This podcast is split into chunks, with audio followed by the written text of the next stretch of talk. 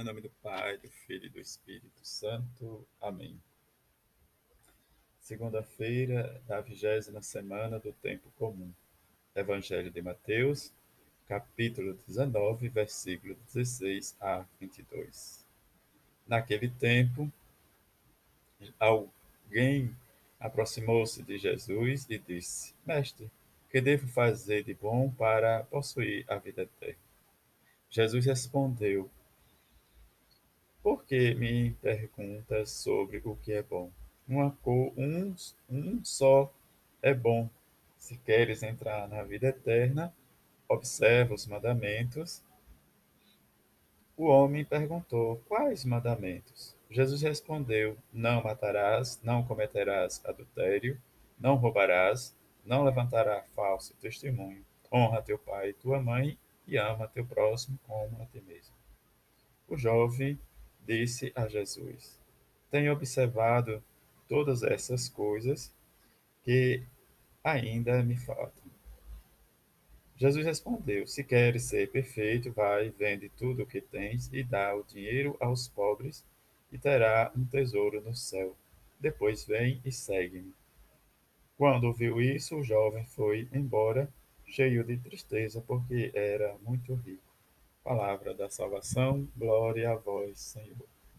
Neste evangelho desta segunda-feira, o jovem rico, em que Mateus nos apresenta um pouco de mistério. Mistério esse que esse jovem que se aproxima de Jesus e pergunta o que deves fazer para ganhar a vida eterna. Diante da pergunta, Jesus diz: o bom é viver e amar e que amar e observar os mandamentos. Diante da nossa observância dos mandamentos, em que nós às vezes nos, nos preocupamos somente né, diz, a nossa vida e que o outro tem que viver uma regra diz, bem direta ou mais rigorosa do que nós.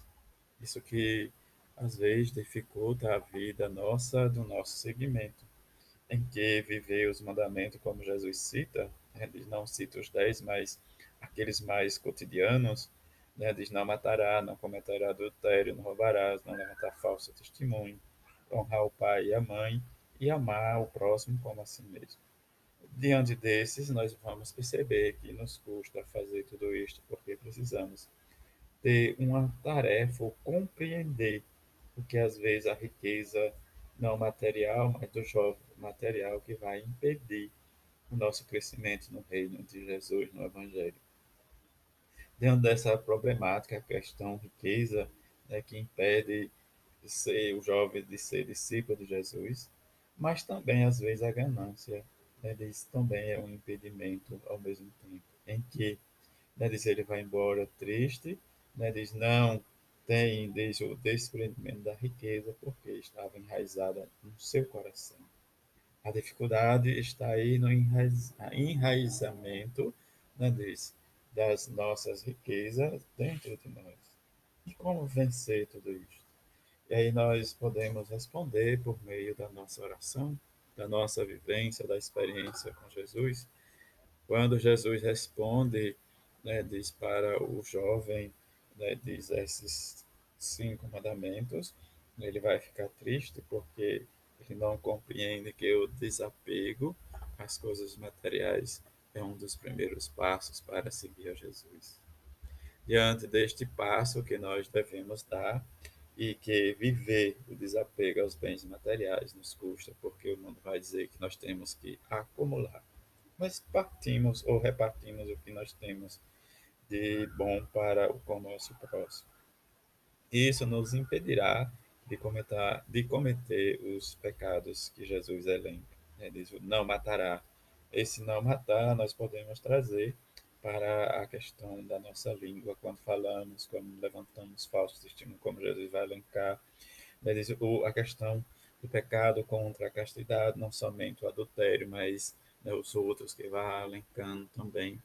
E isso vai realmente levando né, para o nosso coração um preenchimento vazio.